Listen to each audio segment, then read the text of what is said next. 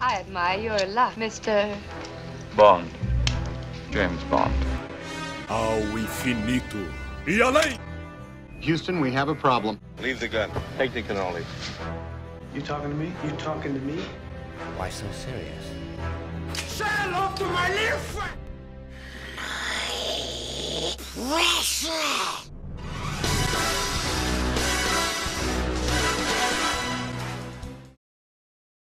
Opa, estamos de volta. Quem diria, né?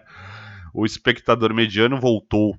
Para para marcar essa nossa volta, vamos falar desse mês de maio, né? Mês de maio, que é também conhecido como como o mês das noivas. Eu sou o vizinho e vamos para mais um episódio do seu podcast favorito. E já que maio é o mês das noivas, por que não irmos de top 10? Hoje vamos ter um top 10 melhores filmes de casamento. Na verdade, desculpa, vou, vou reformular. Top 10 casamentos de filmes. Na verdade, eu vou reformular de novo, desculpa. Top 10 casamento da ficção, de obras audiovisuais. É isso. Porque vão ter alguns que não, ser, não serão necessariamente de filmes, mas eu acho que é importante lembrar, né? Então vamos lá. É. Ah, para começar, eu vou, vou falar um pouco com a minha experiência, minha vasta experiência em casamento. Mentira, eu não tenho experiência em casamento. Mas eu adoro uma boa festa de casamento. Ah, como é incrível e maravilhoso, né? Eu particularmente sou uma manteiga derretida em casamento. É muito é muito bonito você ver a união de, de duas pessoas ali na frente, aquela felicidade é egrégora do amor que a gente presencia ali. E essa egrégora é transmitida para todos ali que estão, que estão em volta, com certeza. E aí depois ainda você é presenteado com um belo banquete, bebidas muito boas e dançar até o chão, até morrer. Eu particularmente adoro casamento. Por isso é importante trazer e se vocês quiserem me convidar, me mandem convites que eu irei com todo prazer. Bom, vamos lá então, né? Vamos começar a falar do, do top 10. Eita, ai, calma aí. Na verdade é top 5. Não é top 10, é top 5. E já vamos para o quinto lugar, então, né? Para o quinto lugar, eu não quero trazer. Eu não vou começar com um casamento de filme. Pelo contrário, vamos para o casamento de uma série, né? Esse casamento, eita, esse casamento é bom. Vamos de Game of Thrones, vamos de Casamento Vermelho. Nossa, esse casamento vermelho, hein? É, quem de vocês assistiu o Casamento Vermelho sem saber o que iria acontecer? Nossa senhora. Eu fui um deles, né? Eu lembro que na época, Game of Thrones, querendo ou não, na minha visão, acho que foi a última, a última série, a última é, novela que tinha aquele, aquele ritual de todos acompanharem juntos, de todos se reunirem na sala para acompanhar assim. Então, todo domingo, todo mundo sempre assistia Game of Thrones. Segunda-feira, qual era o assunto? Game of Thrones. Se você não assistisse um Game of Thrones, você era um fracassado e ficava de fora das rodas de conversa e sem assunto no almoço do trabalho do dia seguinte.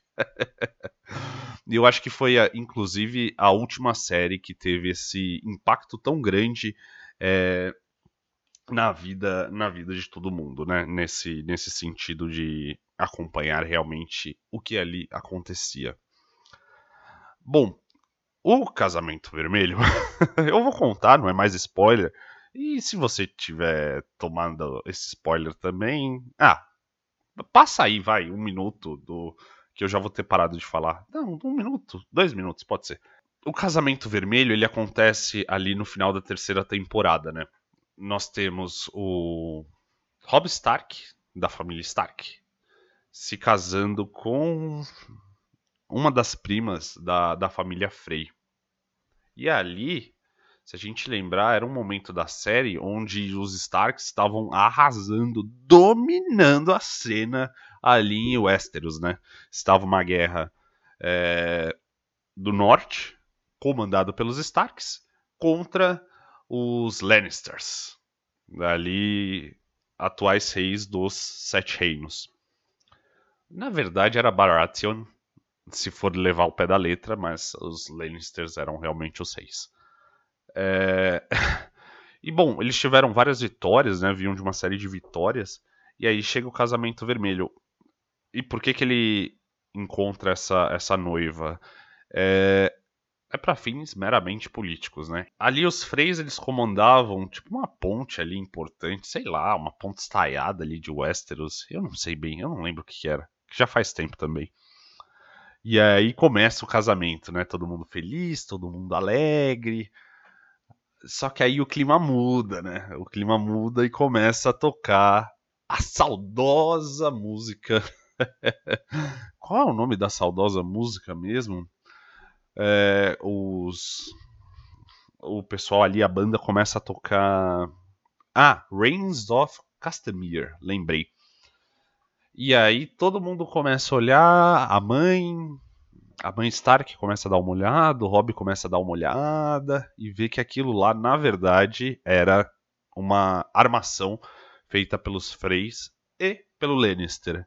E o resultado é aquele resultado de Game of Thrones que a gente adora, adora, que é muita, muita matança. É, e termina com a morte, prisão, enfim, de vários de vários Starks e ali é um ponto de virada na guerra parabéns para os Lannisters pela perspicácia ao fazer esse casamento.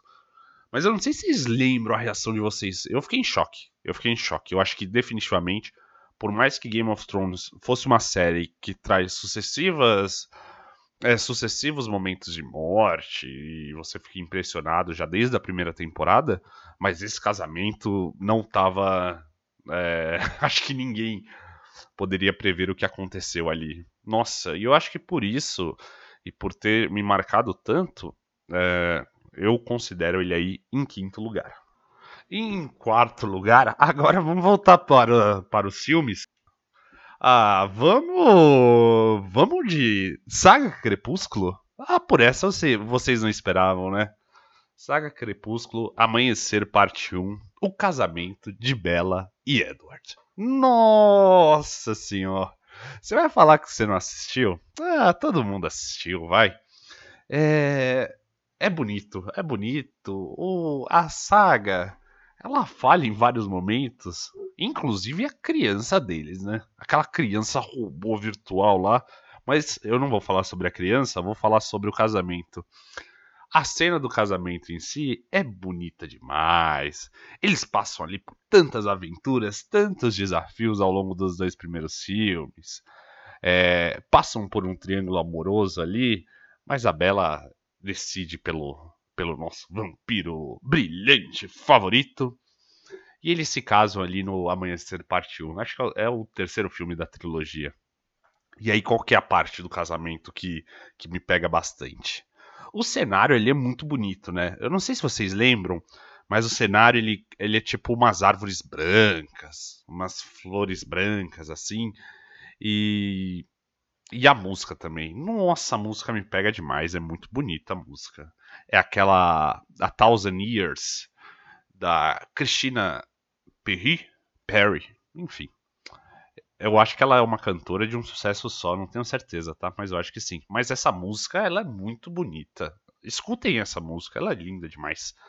E aí pega, pega muito, assim. Acho que a cena do, do casamento em si vale muito a pena. E depois eles vão pra uma. Só pra constar, né? Esse. eles se casam numa ilha que é dele, que é do, do Edward. E é isso. E, e, a lua de mel deles acaba sendo em uma outra ilha que tem uma casa, que essa casa, inclusive, acho que é, é aqui no Brasil essa casa. Acho que tem esse fun fact. Ah, qualquer coisa alguém me corrige aí, eu falo no episódio seguinte, mas se eu não me engano é, é isso mesmo. Mas essa cena de casamento é muito bonita. Vamos lembrar que a Bela não tem mãe, então é, quando o pai dela leva ela é muito, é muito legal. Os votos são muito fofinhos, enfim. E eu acho que por isso que merece esse quarto lugar. Mas é, é engraçado um negócio, né? Casamento em filme e em série é o que mais tem em todo lugar, né? Caraca, quase todo filme, quase toda série você vai ter um casamento, ainda mais se for de romance. Então é difícil você conseguir escolher os cinco mais de filmes e séries. É que eu, eu fiz essa lista com base no que eu fui lembrando, assim. Foi meio que ah, o que me veio à cabeça na hora. E eu acho que isso é uma forma de ser marcado. Por isso que eu trouxe. Vocês podem vir com. Ah, com certeza mais opiniões e muito melhores que, que a minha, né? É que as minhas. Mas eu acho que, que vale sim esse, esse top 5. É, e com isso, acho que esse quarto lugar aí. Esse quarto lugar a gente marca que, que Crepúsculo não é uma grande obra cinematográfica, né? A gente sabe. É... Mas eu acho que ficou muito marcado para uma geração aí dos anos 2000 essa, essa saga e esse casamento no fim é a coroação de toda toda essa saga. e com isso, vamos para o nosso terceiro lugar, né? E em terceiro lugar, eu quero trazer um casamento diferente, não nos moldes muito muito tradicionais assim, mas é bem é bem legal também, é bem legal. Vamos de Piratas do Caribe, Piratas do Caribe no fim do mundo. É, e o casamento que eu tô falando, acho que todos sabem, né? Que é do Will e da Elizabeth. Nossa, velho! Nossa, ele foge totalmente do, do clichê, né? Porque vamos lembrar um pouco o contexto desse casamento, né? Tá, estamos ali já para mais para o final do, do filme. Você vai esperar que no auge da, da batalha, da batalha contra, contra a galera lá. E aí você espera que no casa, num casamento convencional acontece sempre no final, depois que você ganha a guerra, enfim. Mas esse não. Eles decidem se casar ali no meio da batalha. Então você tem dois, dois navios, você tem um redemoinho, Calypso ali mandando tempestade, redemoinho de água, dois barcos ali batidos um no outro, caindo no redemoinho. E os dois se decidem casar ali. só que você precisa de um celebrante para o casamento. Você não pode só precisar alguém ali dar o certificado, vocês estão casados, falar pelo poder investido em mim, pelos sete mares. E esse alguém nada mais nada menos que é o, é o Capitão Barbosa. Ele é muito massa. Ele é o personagem mais, mais legal de Piratas do Caribe, só para constar nos altos. Então você imagina, por exemplo, eu adolescente vendo essa cena. É diferente dos casamentos tradicionais, né? Para um adolescente, é muito mais legal você ver o casamento numa batalha e eles vão brigando lá, dando os votos no meio do da batalha acontecendo e o Barbosa ali também brigando, dando umas espadadas e e casando eles, enfim. É uma é um baita de um casamento é, bem legal assim. Eu acho que vale essa, essa menção aí como o terceiro casamento mais legal. Ah, vamos, vamos para o segundo lugar então. Eu vou me dar a licença poética de não trazer um filme novamente, mas sim vamos trazer uma série. Mais uma série brasileira. E como que a gente chama uma série brasileira? Obviamente a gente chama de novela, né? Ah, eu preciso falar de algum casamento de novela. É, com certeza, é parte da, da infância, da adolescência de todo mundo assistir uma boa novela. E dentro das novelas tinham alguns casamentos, né? Nossa, aí tem vários. Eu fui lembrando aqui, tem muita coisa. É todo final de novela, tem três ou quatro. No meio tem um, no começo, enfim. É uma é uma vasta é uma vasta indústria aí de casamento que a novela nos proporciona, grandes ideias, enfim. Então vou trazer, preciso trazer uma aqui para marcar o nosso top 5, né? E o que, que, me veio à cabeça é porque eu, a gente pode trazer um episódio só de novela aqui no Espectador Mediano, que eu acho que vai ser legal. E o primeiro casamento que veio à minha cabeça foi de Chocolate com Pimenta. Nossa, que novela boa! Eu gostava de Chocolate com Pimenta. E vamos lembrar do casamento da Ana Francisca. Ana Francisca, que era a protagonista da novela, interpretada pela Mariana Ximenes, e o Danilo, interpretado pelo Murilo Benício. Nossa, é muito legal esse casamento, agora eu tô lembrando. Porque o que acontece, né? Ela, a Ana Francisca era uma, era uma menina pobre ali, e aí ela, ela herda uma, uma boa grana e se torna dona da, da fábrica que movimenta a cidade, enfim. E desde sempre ela sempre gostou do Danilo, interpretado pelo Murilo Benício. Só que aí ele, eles vão se casar, eles chegam a um determinado momento da novela que eles vão se casar. Só que aí ela diz não no altar. Você fica, ah, que isso? Não acredito! Era um plano da Elizabeth Savala. Eu não lembro o nome do personagem dela, que ela era a vilã da novela. Ela faz um plano para que a Ana Francisca achasse que o Danilo fosse é, impostor e só queria dar uma olhada, ficar com a herança dela. E aí você chega lá no casamento, tá tudo bonito, tudo acontecendo, e ela simplesmente diz não. Nossa, foi legal, hein? Contra qualquer clichê assim. E eu acho que até por isso que ficou marcado é, na minha memória. E eu lembro que eu pedi de casamento, ele pede ela, ela fala para ele ficar pelado no meio da rua, ele fica, enfim. Foi aquela confusão que todo mundo gosta. Mas foi um baita de um casamento. E no fim, é, dá tudo certo, tá? No fim, eles têm um, um filho, o Tonico, e eles ficam juntos e fica tudo bem. Mas esse casamento, assim, esse primeiro casamento é, é engraçado. É engraçado, sim. E antes, vamos antes de falar o top 1, eu sei que existem inúmeros casamentos de séries, novelas. Eu quero dar algumas menções honrosas aqui que eu acho que vale, vale a pena falar. É, quem se lembra, por exemplo, Casamento de Esperança, da Ana com Reinaldo Giannichini. Ah, que lindo também. Nossa, foi emocionante. Caminho das Índias, a Juliana Paz e o Rodrigo Lombardi se casando também, um casamento à moda, à moda indiana, trouxe para a TV. Passione também, Carolina Dickman, Marcela Antoni. Enfim, belíssima. Eu gostava de Belíssima. Belíssima era uma baita de uma novela. Ali, no casamento da Cláudia Abreu, Henrique Castelli, enfim. Eu acho que vale essas menções honrosas. E do cinema, nossa senhora, como a gente tem filme, pelo amor de Deus. é, tem filme de pai da noiva, de madrinha em fuga, de noiva em fuga, de família do de ex, quatro casamentos e um funeral, casamento grego, existe, hein? Pelo amor de Deus, como existe casamento, é, filme de casamento no cinema, assim. Eu já assisti alguns, assistia quando passava na, na sessão da tarde, né? É, mas com certeza, na, na telona, o casamento já foi muito, mas muito retratado aqui. Se beber não case, é, penetras bons de bico, casamento do meu melhor amigo.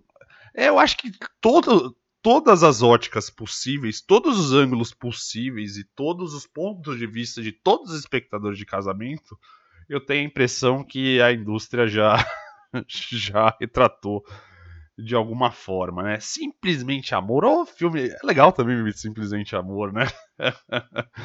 Enfim.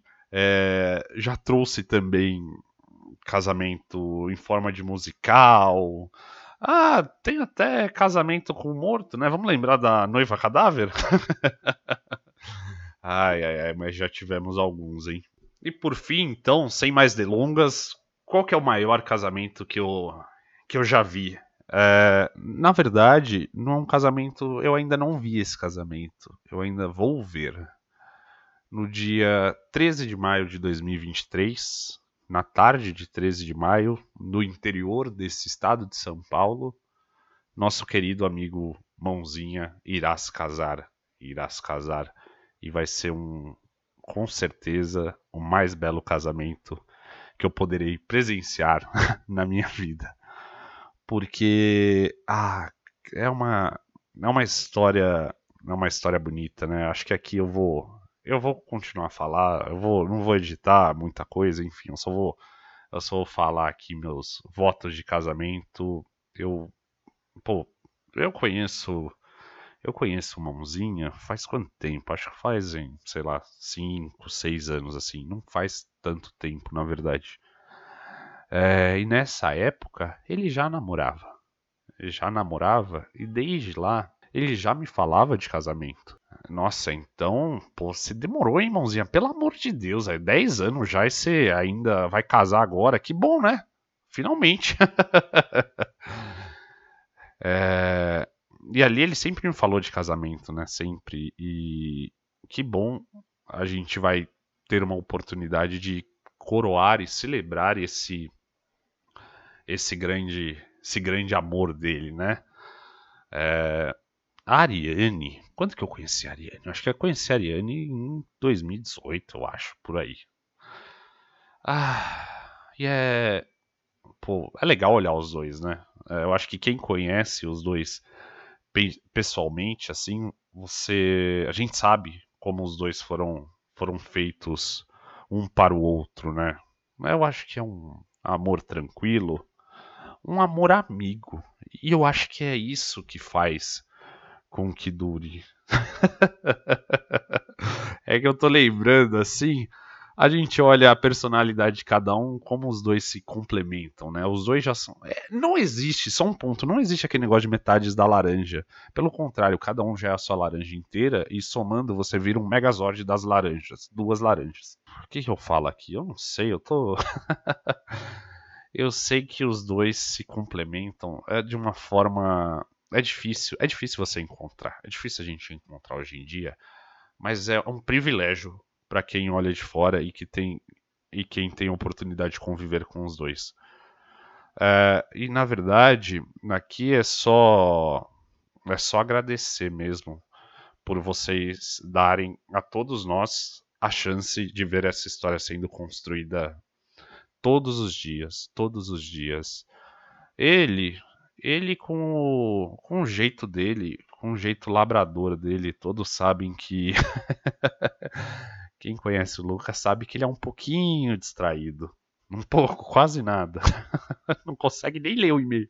Nem ler o e-mail até o final. Mas achar uma, uma esposa você sabe.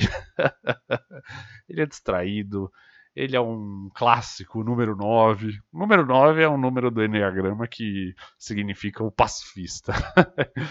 então é difícil você conseguir tirar ele do sério também. Você não consegue. Ele sempre tá tranquilo, tá sossegado, só quer procurar a melhor solução e tomar sua cerveja em paz, né? É... Além disso também é um cara um cara muito criativo, né? Caraca, velho, como você é criativo. Já resolveu pintar, me apresentou. Ah, é, é a minha enciclopédia musical também. É, o Mãozinha não deixa de ser a minha enciclopédia musical ele me apresentou aí ao universo do funk. Muito obrigado, mãozinha. Te devo, te devo essa também.